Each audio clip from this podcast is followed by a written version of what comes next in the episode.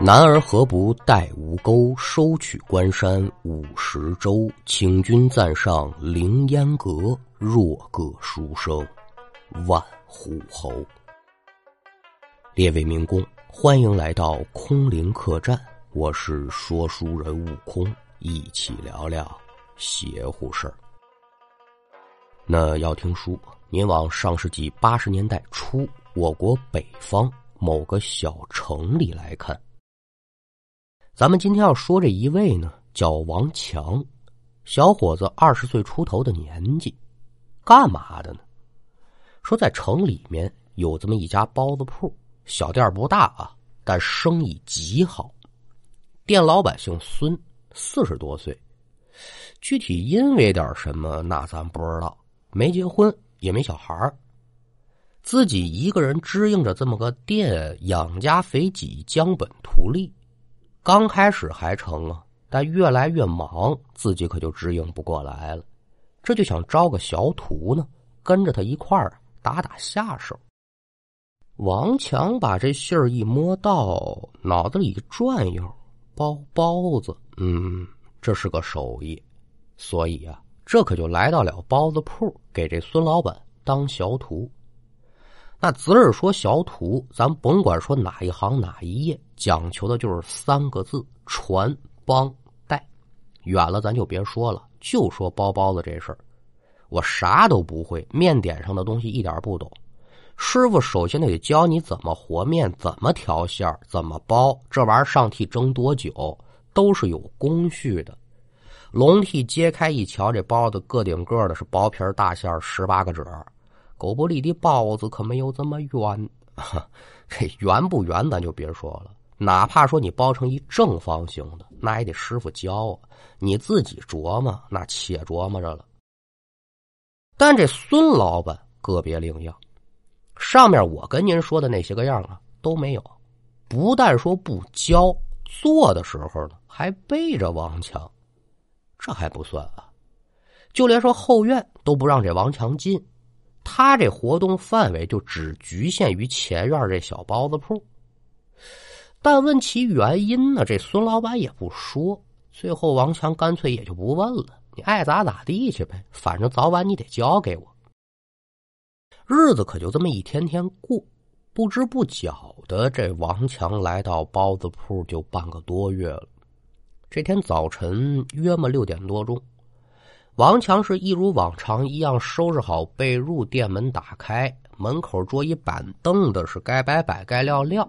孙老板又打后院将笼屉上这包子端到前头，这食客呢陆陆续续的可以就都来了。那在众多的食客当中呢，有这么一位王强是天天盼着人家来呀，谁呢？一姑娘，二人年纪仿上仿下。长得自然是很漂亮的喽，不然王强也不会对人家有那份意思。但是说那个年月不同于现在啊，少男少女的相互之间有好感，直接就表白，行就行，不行就拉倒。那时候不行，爱情是腼腆的，暗恋居多。这姑娘每天是七点钟左右准来，可今儿个不知怎么的了，左等也不来，是右等也不来。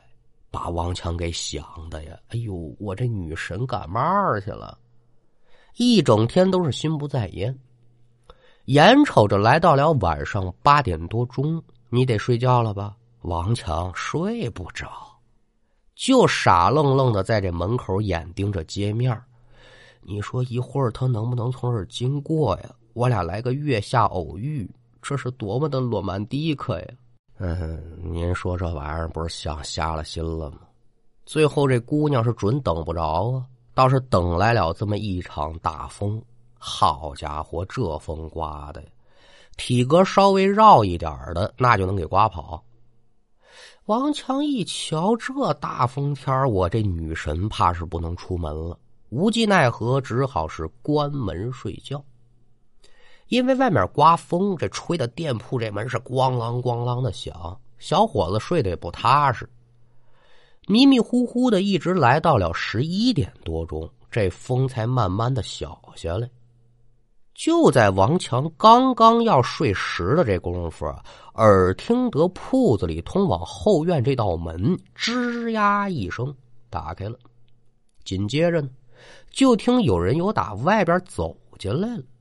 他就以为是自己师傅，由打床上坐起来，扭向回身，借着外面透进来的光亮，可就往后院瞧。就见呢，离这个铺板不远的地方站着这么一位，佝偻着腰，具体说长成什么模样，瞧不清楚，可以肯定是个男的。但这男人决然的不是自己师傅。王强可也没多想。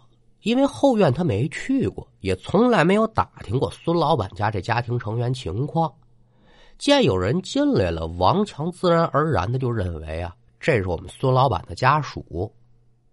这边是刚想下床把灯给拉着，看个清楚呢，却见这人一摆手：“小伙子，别开灯啊，我怕吓着你。”咱爷俩是能见上一面，实属不易啊！咱就感谢老天有眼吧。听这话音这人的岁数可是不小了，但听话茬王强不免有些纳闷不是这大爷啊，这爷爷吧？您您您说这话啥意思呀？我不大明白啊！不明白没得关系的。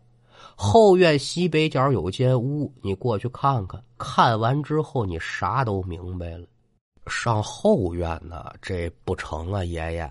我们师傅有个交代，不让我去那院啊。不打姐，平时不去可也就不去了。但今儿个你是必须得去，就算是老头子，我求求你了，行不行啊？王强一听这老爷子语气有变，连忙接话：“哟，爷爷，您您甭这么说，我去不就完了吗？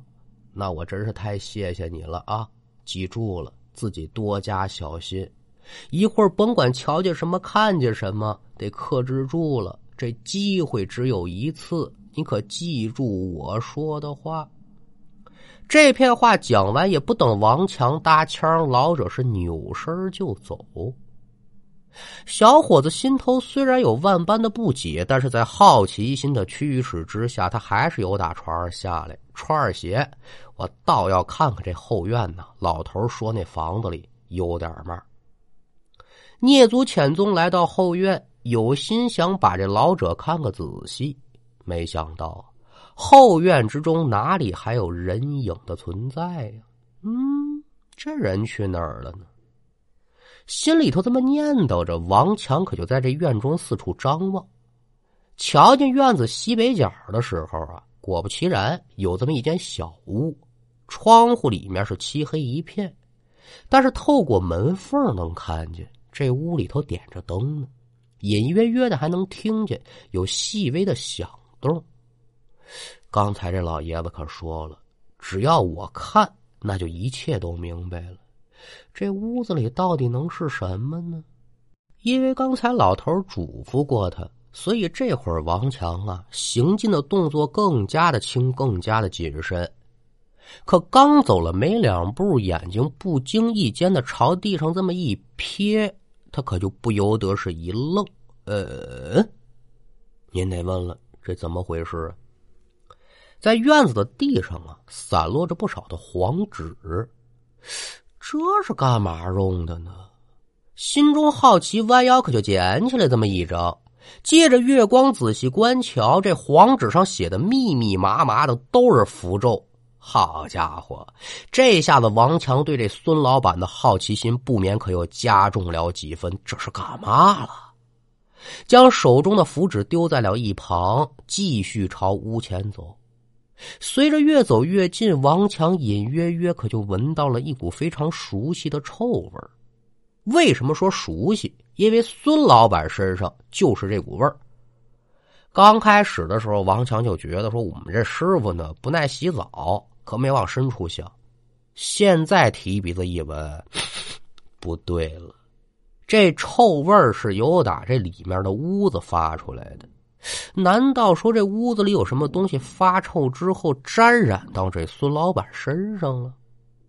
就咱们说话这会儿，王强就已然来到屋门前了。那个年月，普通人家这房门封闭性一般可都不好啊。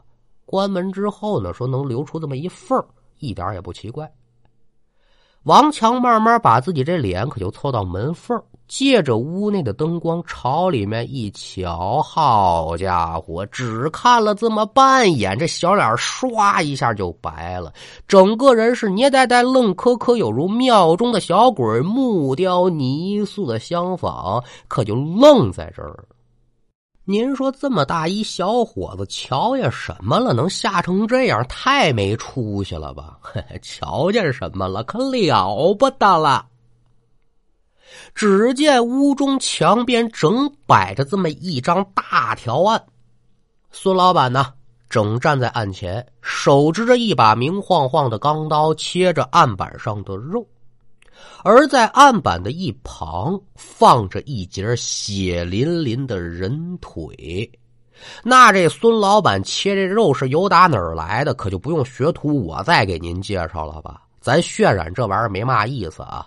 王强也不傻，看见这一幕，您说他能不怕吗？眼神可就凝住了。就这么一个空档，由打旁边屋里慢慢走出来这么一人。这人出来之后，是一步步可就朝着王强靠近，这手里头呢还拎着这么一根木棍子。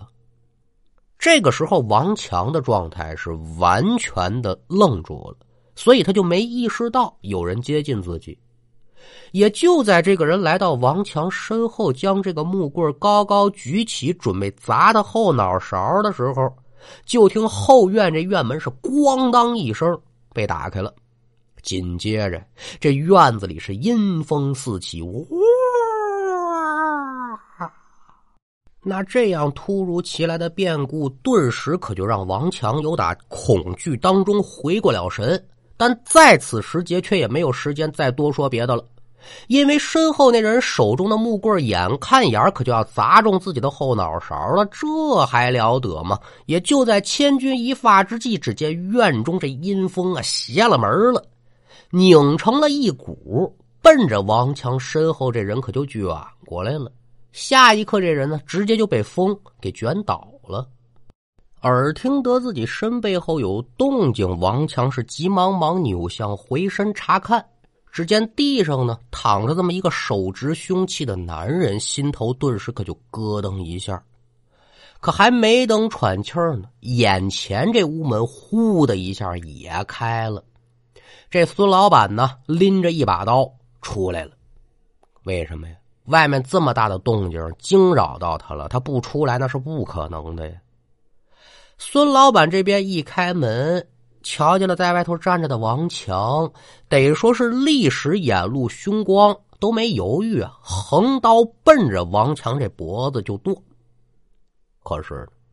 孙老板这边刚刚把手举起来，王强就感觉自己眼前一个恍惚，紧跟着呀，啪的一下，屋里这灯泡可就灭了。